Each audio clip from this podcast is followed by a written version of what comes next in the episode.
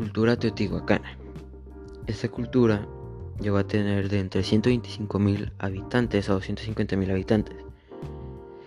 Su mayor esplendor fue en el periodo clásico entre los años 150 después de Cristo al 750 después de Cristo. Algo que influyó mucho en su economía fue la política, la arquitectura y el arte de toda Mesoamérica.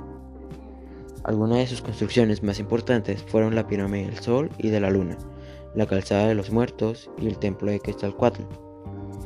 Ellos comían frijoles, amaranto, tomates, calabaza, maíz, huauzontle, epazote, aguacates, ayocotes, huizache, biznaga, tejocote, chapulines, chile, nopal y su fruta, la tuna.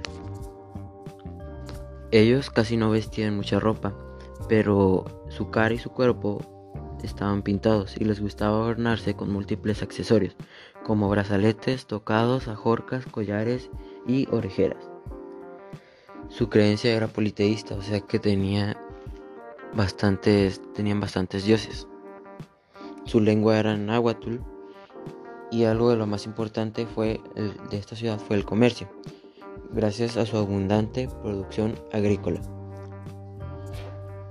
Esta ciudad fue saqueada, quemada y destruida a finales del periodo clásico.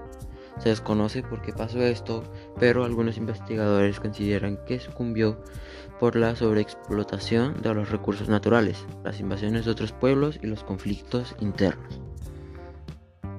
Y se ubicó en el altiplano central.